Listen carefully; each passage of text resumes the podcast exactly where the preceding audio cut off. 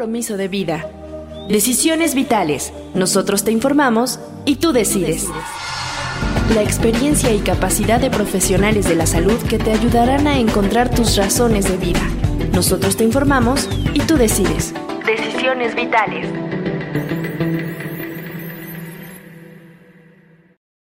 Bienvenidos a Decisiones Vitales. Soy Alejandro Águila, conductor del programa, y deseo que el día de hoy, con la información que les vamos a compartir y un tema muy, muy interesante, que es el suicidio y la salud mental, podamos informarles, orientarles y prevenir respecto a esta conducta que ha afectado a tantas personas y que en la medida que conozcamos la problemática de la salud mental en México y en el mundo, sabremos cómo detectar algunas condiciones adversas, algunas situaciones patológicas, y para ello tendremos un especialista. Le damos la bienvenida a Mariale Buenfil. ¿Cómo estamos, Mariale? Hola, Alejandro. Muy bien, gracias. Pues muy contenta de estar con todos ustedes en esta nueva transmisión. Y pues como, como mencionas, Alejandro, es un tema importante, hay que hablar de la salud mental, ¿no? De la importancia de la salud mental, porque pues justamente esto nos puede llevar al suicidio. Y pues bueno, quisiera eh, mencionarles nuestras redes sociales y nos pueden encontrar en todas las plataformas de podcast como Suicidología, ahí los estamos esperando, al igual que en YouTube como alejandro.águila, ahí nos pueden ver. Y en la página de suicidología.com.mx pueden encontrar más información al respecto sobre el suicidio, varios artículos, talleres. Entonces, pues no duden en entrar. Muchas gracias, Mariali. Recordarles también en la Ciudad de México el 55 46 31 3307, un correo electrónico donde nos pueden escribir si están solicitando algún tipo de ayuda profesional en info arroba mx Bien, pues para dar inicio, eh, es un honor que esté con nosotros el doctor Jorge Gabriel Chávez Dosal, y quisiera leerles un pequeñito resumen de su amplio currículum. Tuve la oportunidad, Mariale, de conocerle a Jorge en Chihuahua en un evento muy grande que tuvimos con las autoridades, precisamente para que Chihuahua, que es un estado con alto índice de suicidios, tuviera el primer programa estatal para la prevención del suicidio. Jorge es jefe de Servicio de Salud Mental y médico adscrito en atención a niños y adolescentes del Hospital Infantil de Especialidades del Estado de Chihuahua. Esto desde abril hasta la fecha, abril 2019, perdón, hasta la fecha. Tiene la maestría en Administración y Gestión de Servicios de Salud de la Universidad Anáhuac en la Ciudad de México, Campo Sur. Esto desde mayo del 2019 a la fecha. Responsable y jefe de la Clínica de Autismo, Trastornos Físicos, Sensoriales y de Neurodesarrollo de la Ciudad de México y médico adscrito en atención a niños y adolescentes pacientes de la clínica de autismo desde febrero 2018 hasta abril 2019. También jefe del área de salud mental del Centro de Rehabilitación e Integración Social, CRIS, de Iztapaluca, en el Estado de México, implementando también la administración y desarrollo y gestión del programa de salud comunitaria dirigidos a la atención de niños y adolescentes con discapacidad intelectual y trastornos del espectro autista desde el 2017 y febrero 2018. Por mencionar solo algunas de las cosas que ha desarrollado el doctor Jorge. Bienvenido, Jorge. Gracias. ¿Qué tal, mi estimado y querido doctor Águila? Muy bien. Muy contento por la invitación y por poder compartir este espacio con estos colegas tan apreciados eh, con los cuales podemos discurrir y hablar y generar eh, pues nuevas formas de opinión y de, de, conocimiento, ¿no? Para atender a la salud mental. Exactamente, Jorge. ¿Y cómo definiríamos la salud mental? Pues la salud mental parte de un término complejo, no porque sea difícil necesariamente, sino porque ha habido muchas formas de reconocer, primero que nada, la salud y segundo a la salud mental. La salud, históricamente, mm, eh, ha, tenido diversas concepciones. Eh, en un momento, cuando se empezó a estudiar la salud mental, por ahí digamos de del siglo XVIII, XIX, la salud en términos generales se hablaba como la ausencia de enfermedad, se entendía como un estado en el cual no existe enfermedad. Posteriormente, a partir de la creación de la OMS, y muy específicamente después de la segunda mitad del siglo XX, la salud se ha entendido o se ha conceptualizado en un modelo biopsicosocial en el cual una persona, un individuo, eh, se entiende saludable cuando es funcional, cuando tiene un estado de bienestar físico, mental, emocional y cuando es capaz de integrarse a su sociedad, a su cultura. En este sentido, la salud mental pues tiene una correspondencia muy estrecha. La salud mental, si bien no la podemos mesurar de alguna forma con algún estudio paraclínico, decir, esta persona con tal nivel de glucosa en la sangre o tales niveles de tales laboratorios está en un parámetro de normalidad esperado, ¿no? Podemos decir que esté en condiciones óptimas de salud mental. Sí podemos pensar o concebir a una persona que es capaz de funcionar en su contexto, que se siente satisfecho, que tiene buenas relaciones interpersonales, que trabaja y que contribuye a su comunidad y a su entorno. Obviamente, pues está inmerso en su cultura, en un idioma, en una religión y también en un momento histórico. Esta persona puede entenderse como una persona sana desde el punto de vista mental, ¿sí? Una persona que de esta forma podemos reconocer como feliz, un individuo feliz y saludable.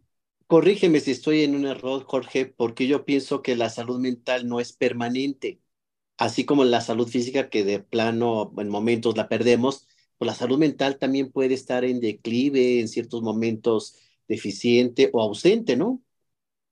Sí, claro, definitivamente la salud en cualquiera de sus concepciones no es un, eh, no es un entendido dado, pues no es algo inamovible o una roca que de un momento dado se da y no pueda cambiar. Hay diferentes factores y diferentes circunstancias intra y extrapersonales que pueden influir o incidir en la preservación o eh, en la pérdida de la salud, tanto física como mental, ¿no? Si bien eh, la salud podríamos entenderla como un estado aspiracional del ser humano, no podemos eh, retenerla en una cuestión inamovible. Lo que podemos hacer es procurar un estado de salud mental y hacer todo lo posible, lo necesario y lo pertinente para preservar ese estado de salud y para también poder hacer agentes de salud. Eh, para ser agente de salud no necesariamente tenemos que ser especialistas en algún ramo de la salud, llámese de la salud médica o de la salud general, de la nutrición, como de la salud mental. El ser una persona lo más balanceada y saludable posible en el entendido de salud mental, del cual estamos hablando, va a proveer recursos de salud y va a transmitirse en la generación de salud mental en todo el entorno, la familia, la comunidad, la escuela, el trabajo. Es decir, en términos coloquiales para toda la gente, los disponibles que nos siguen, la salud mental, así como la física, hay que corretearla todos los días, conquistarla todos los días.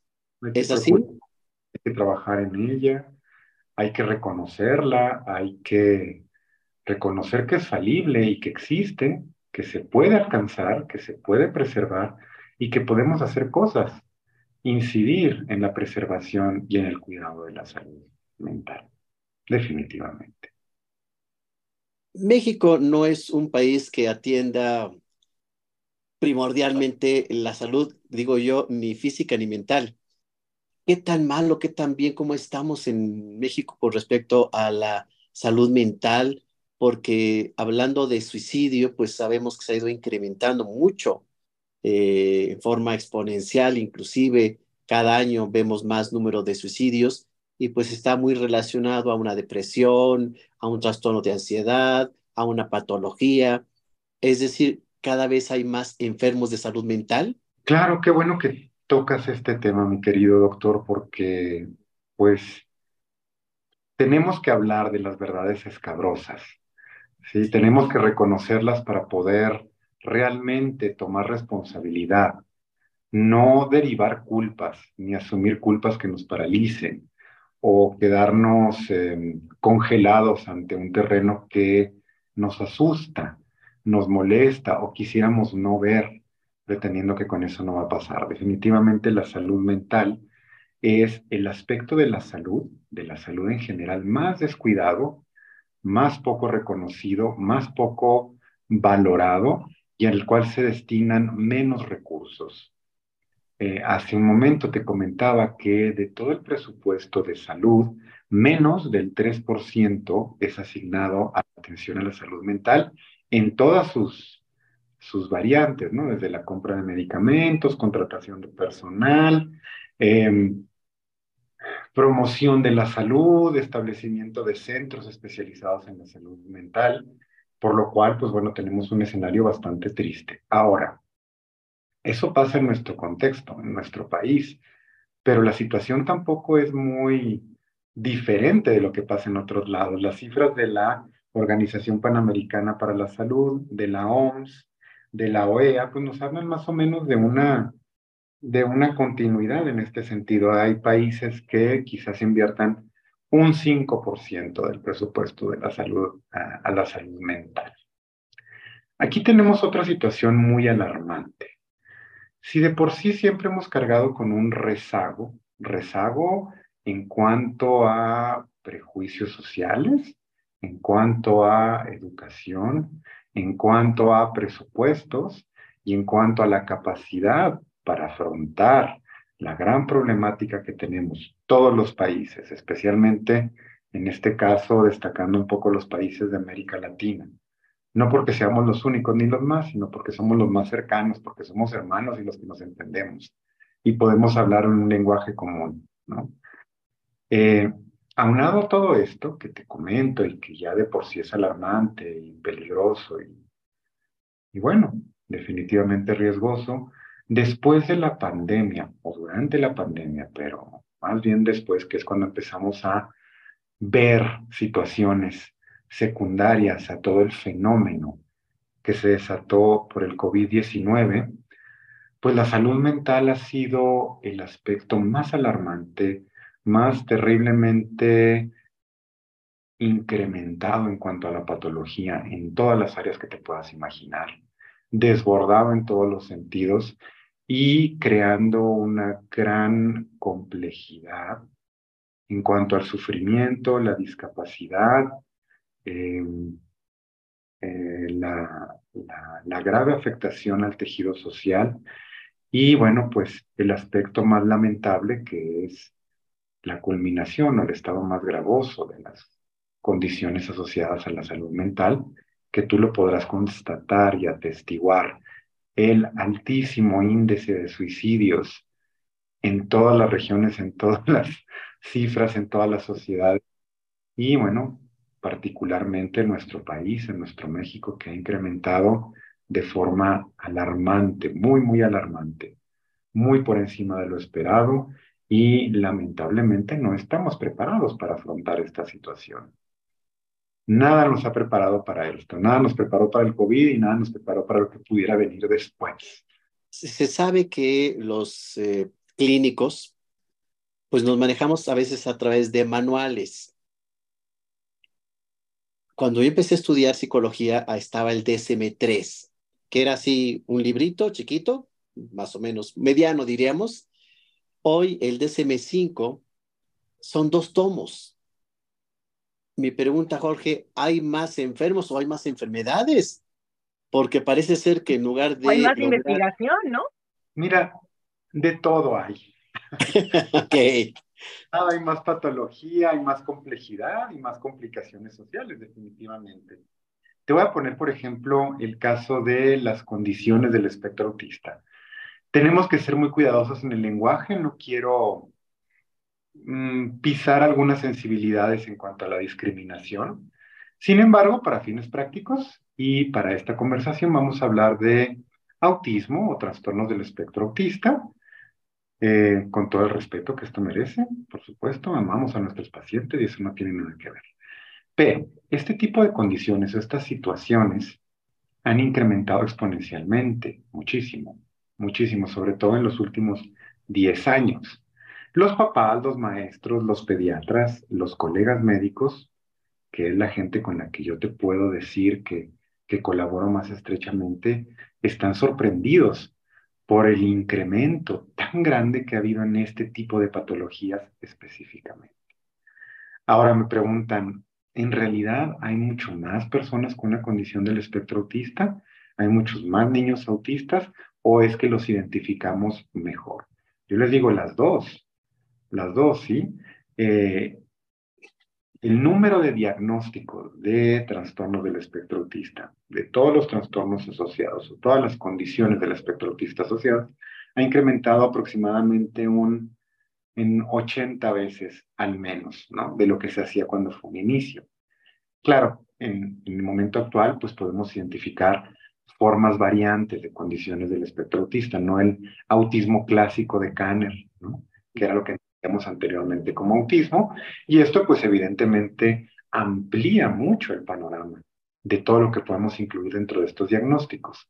Sin embargo, ¿por qué razones? No sabemos si son cuestiones genéticas, si es este, la paternidad incrementada en cuanto a edad, si es el consumo de pescado con mercurio del Golfo de México, si es este, problemas derivados de las alteraciones en el sueño y los niveles de cortisol eternamente eh, con los que vivimos. No sabemos qué es lo que está pasando, pero sí han incrementado en todos los sentidos este tipo de condiciones. Yo te puedo decir, en el caso de los fenómenos emocionales o afectivos, o incluso los problemas psicóticos, también han incrementado sensiblemente. Ahora, tomando el tema de los manuales y las guías de la práctica clínica, yo quiero hacer un paréntesis que es necesario.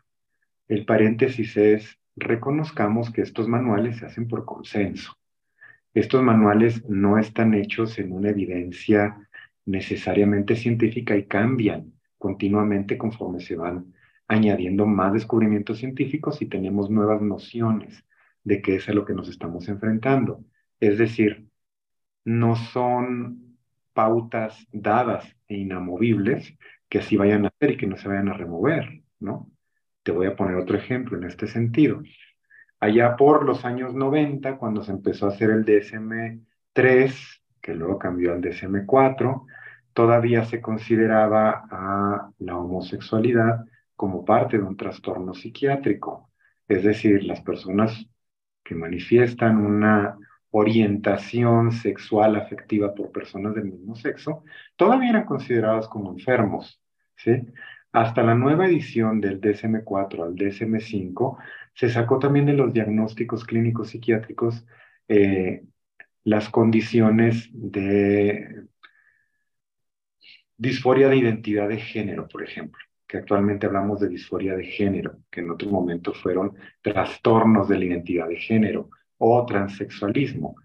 Es decir, las nociones y los diagnósticos en relación a la salud mental tienen que evolucionar, al igual que los profesionales vamos evolucionando. ¿Para qué sirven? Sirven mucho. Sirven mucho para orientarnos. Yo a los pacientes les digo, bueno, pues vamos a orientarnos en un diagnóstico. Si usted necesita un diagnóstico, quiere saber cuál diagnóstico tiene, entienda que este diagnóstico no es una condena, es una orientación. Antes teníamos unas cosas así que cargamos en los carros, ¿no? Que eran las guías rojis. Ándale.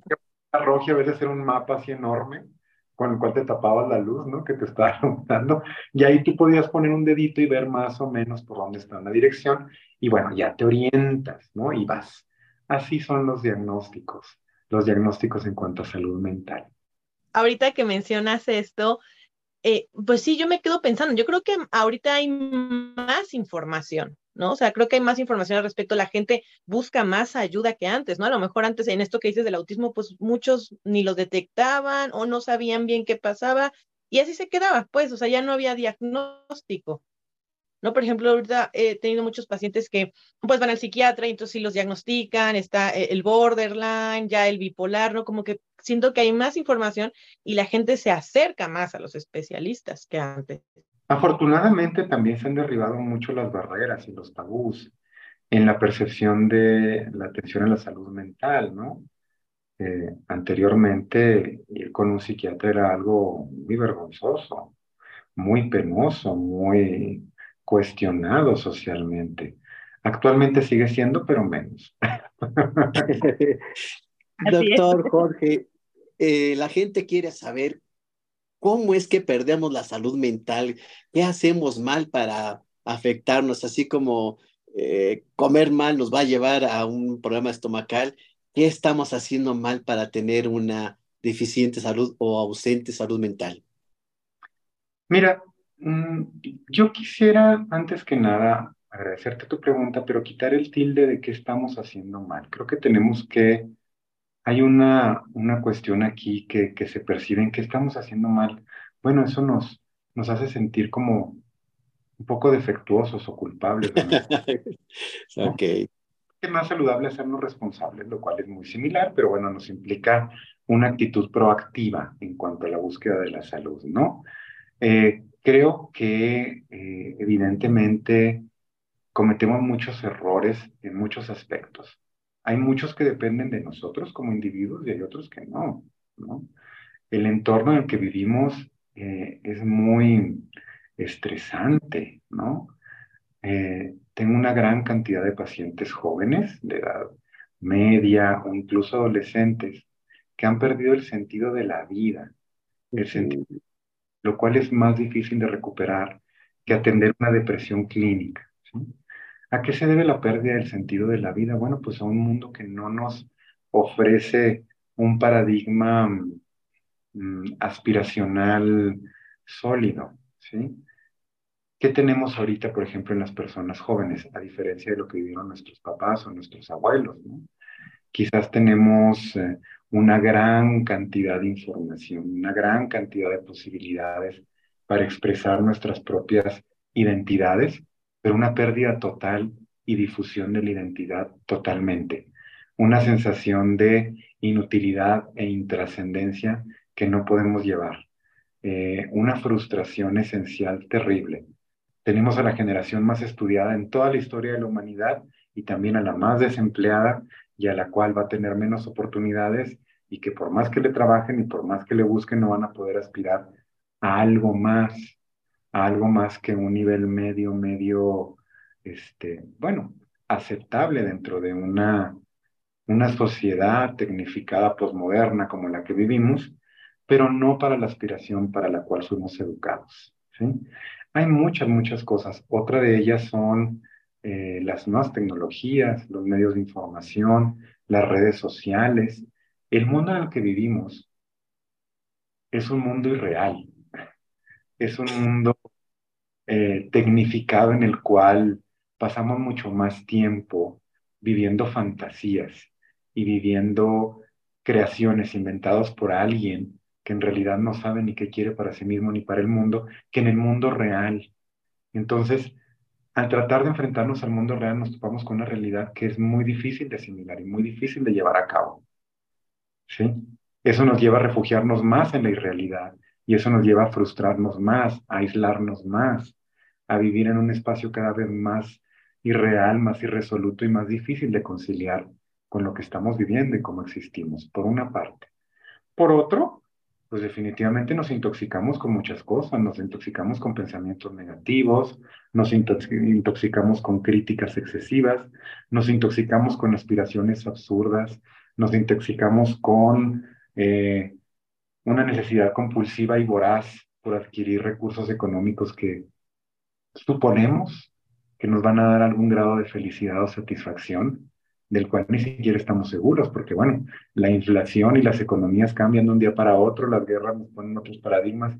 Es decir, vivir ahora está de la fregada. No es que en otro momento, pero bueno, eh, sí está bastante complicado, sobre todo si tú eres joven, te encuentras en un mundo en el cual te muestra un panorama con estas características, dices, pues, ¿qué hago aquí? ¿No?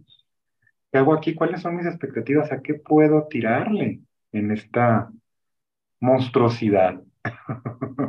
Y Jorge, independientemente de que este, te quisiéramos invitar para otro programa y hablar exclusivamente de algo que es tu especialidad como jefe de servicios de salud mental eh, de niños y adolescentes, hablar sobre la salud mental del niño, que cada vez es más preocupante, esta población juvenil y de niños cada vez eh, vemos el número de suicidios incrementados. Pensamos que el niño y adolescente pues están en la etapa más feliz de la vida y, que deberían de tener un proyecto y gozar esas etapas. La realidad es que no ha sido así. De lo que te llega a ti en consulta, la problemática mayor, ¿cuál es? Mira, nuevamente, qué, qué interesantes preguntas y qué puntuales.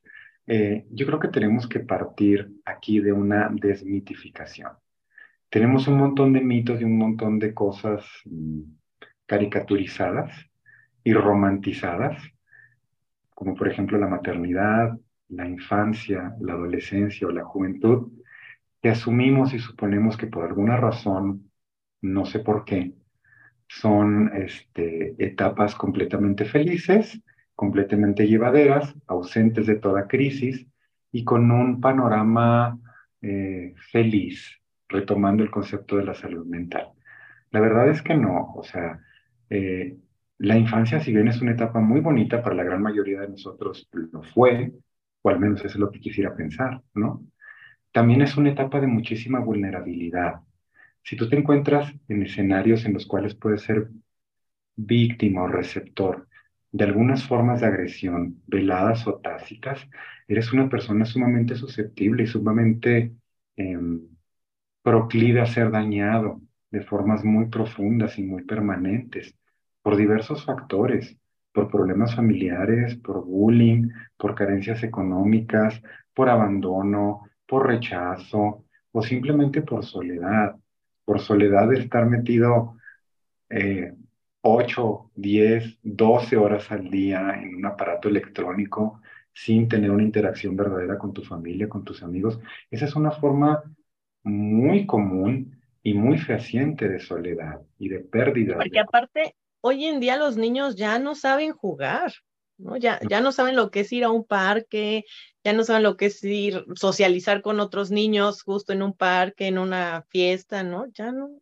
Claro, y esta problemática es tentacular. Es decir, este niño que no socializa, que se la pasa encerrado y que se la pasa en videojuegos, en redes sociales o en alguna forma de estupefacientes eh, tecnológicos modernos, tampoco hace ejercicio, tampoco imagina, tampoco se aburre, se llena de, cuestiones, bueno, vamos teniendo problemas como la obesidad infantil, que nuestro país pues es, es el primero en el mundo en obesidad infantil desde hace lamentables 10, 15 años, ¿no? Eso tampoco es una novedad. Ahora, este niño se pierde de muchas cosas, de muchas cosas como la capacidad de imaginar, de elaborar, el aburrimiento. Es necesario aburrirse, para un niño es necesario aburrirse. Es sumamente edificante estar aburrido. Es estar en un momento de digestión en el cual tú puedes procesar, contribuir, imaginar, crear cosas. Es necesario tomar, como es necesario comer, también es necesario dormir, es necesario digerir, es necesario ir al baño y es necesario hacer ejercicio, como todo en la vida. También es necesario tener un descanso y poder aburrirse y poder tolerar la frustración y poder inventar formas, formas de, de, de, lidiar con nuestros, nuestras frustraciones internas. Esto no se les permite a los niños. Parece que el peor dolor que puede experimentar un ser humano de estas edades en el momento actual es el aburrimiento. Como si fuera algo malo. Nadie se ha muerto de aburrimiento en la historia. Nadie. Ni una sola persona. Entonces el aburrimiento es necesario también. Obviamente sí, los niños de ahora, perdón Jorge, eh, vemos que están más en lo virtual que en lo real. Eh, por ahí les voy a compartir un meme que me llamó mucho la atención en donde se hace la comparación de 1980, donde en un parque los niños están con los patines, la bicicleta, la pelota, y 2023, en donde los niños están en una banca todos con su celular, metidos individualmente, ¿no? Obviamente la forma a través del Internet, este, pues ha cambiado mucho en cómo el niño vive y convive en su mundo y por supuesto ha afectado el vínculo, las relaciones, la alimentación, la vida, etcétera, ha transformado pero no sanamente. Por eso me, me parece importante tu opinión, Jorge. Es decir, yo insisto, es que la palabra no es que estamos haciendo mal, sino estamos dejando de hacer otras cosas que sí funcionaban, sí buenas, Sí, ¿no? Claro, por supuesto. Mira, hay muchas cosas que antes se hacían como parte de, de premisas que eran porque sí. ¿no? Te voy a mencionar alguna de ellas, era por ejemplo eh, el respeto hacia los mayores, las cuestiones religiosas, las fiestas culturales. Todas esas cosas pueden ser o pueden representar lazos constrictivos de una sociedad y en muchos momentos pueden ser sumamente agresivos y sumamente frustrantes para muchas personas. Por otro lado, no todo es malo ni todo es bueno. Estas estructuras nos proveían de un marco en el cual las personas tenían un papel y un rol en el mundo, tenían una aspiración y podían reconocer ciertas pautas de conducta y de aspiración que les permitían más o menos transitar por la vida de una forma armónica. Todo eso se ha desmoronado, todo eso, ¿no? Ya no existe ni siquiera la propia concepción del binarismo sexual. No estoy a favor ni en contra de esto. Quiero puntualizar, simplemente lo ejemplifico, lo elicito como un ejemplo de cómo se han ido desquebrajando todas estas cosas. No es algo bueno ni es malo. Simplemente son las condiciones en las cuales vivimos actualmente y que nos representan otro tipo de crisis. Crisis que pueden ser usadas para bien o pueden ser usadas para mal. Lamentablemente lo primero que se encuentra es un desasosiego y un montón de problemáticas. Porque si bien tenemos nuevas crisis, no tenemos nuevos recursos, no tenemos nuevas eh, herramientas, no hemos desarrollado eh, una evolución social y un juicio continuo para poder avanzar en estas nuevas transitoriedades de una forma saludable y armónica. No lo hemos hecho y tan es así estamos encontrando problemas tan graves como un índice de suicidios incrementado. El suicidio, doctor Alejandro, doctores, yo creo que ustedes podrán coincidir conmigo en que no es un suicidio, no es una persona que se mata y ya. Es un fenómeno que tiene una complejidad enorme, que en cada caso va a obedecer a diferentes situaciones, pero que implica una serie de aristas o de condiciones que se compaginan para rematar en la situación más grave, que es que alguien decida o haga o tome esta decisión de terminar con su vida, ¿no? ¿Qué puede ser tan grave y tan dramático como para que alguien pueda decidir terminar con su existencia? De eso y multifactorial. Sí. Pero lo que sí es bueno es las recomendaciones que nos trae Mariale para este tema. Cuéntanos. Sí, así es, Alejandro. Pues mira, eh, hay un artículo justamente que tú escribiste Este lo pueden encontrar en la página de suicidología.com.mx. El artículo se llama El futuro de la salud mental en México. Para que no se lo pierdan, lo pueden checar. Y bueno, de películas y series hay varias. Creo que conforme han pasado el tiempo ya han habido más, más información, hay más series que hablan de la salud mental. Hay una que se encuentra en Netflix que se llama Está, Estar bien, no estar bien. ¿no? Aquí podemos ver que es una historia donde los amores del pasado regresan y donde la salud mental se trata desde una perspectiva humana y realista. Todo, o sea, todo el mundo le preguntan como, ¿cómo estás? ¿No? Y todos bien. Pero pues, ¿qué es ese bien, no? Realmente. Hay otra serie que se llama Normal People. Eh, esta serie es una, es una adaptación de una novela y cuenta la relación de Marian y Connell, dos jóvenes de muy distinto nivel social desde el instituto, que están juntos desde el instituto hasta la universidad, y se centra en cómo los protagonistas aprenden a crecer y entrar en la edad adulta, gestionando cómo, cómo gestionan sus emociones. Los problemas de salud mental como la ansiedad, la autoestima, la soledad y la depresión son tratados en esta serie. Los vamos a ver justamente, pues, por eso se llama Normal People, ¿no?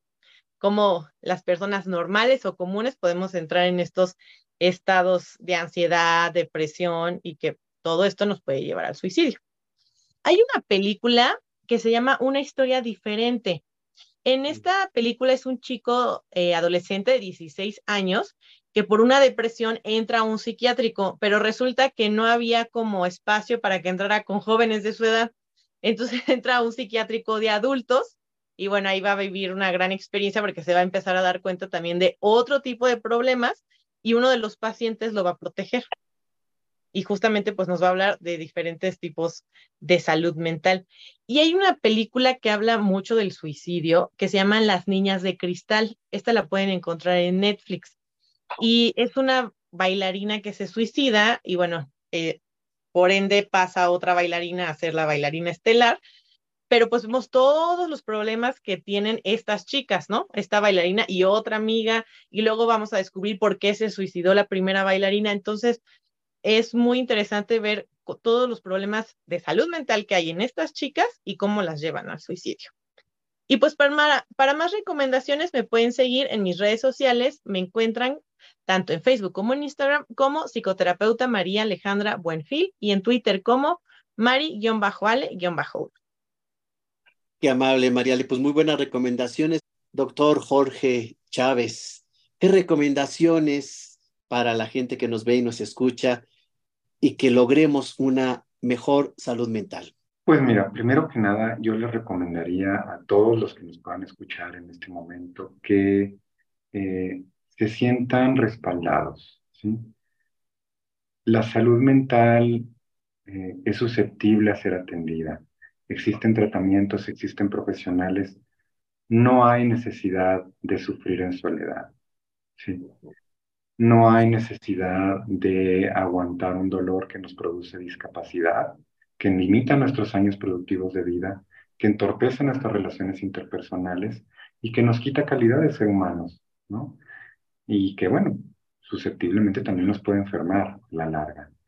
Eh, quitémonos de tabúes. Y quitarnos de tabúes empieza con nosotros mismos. Lo más difícil, lo más difícil a lo que nos podemos enfrentar es el reconocimiento de nuestra propia realidad.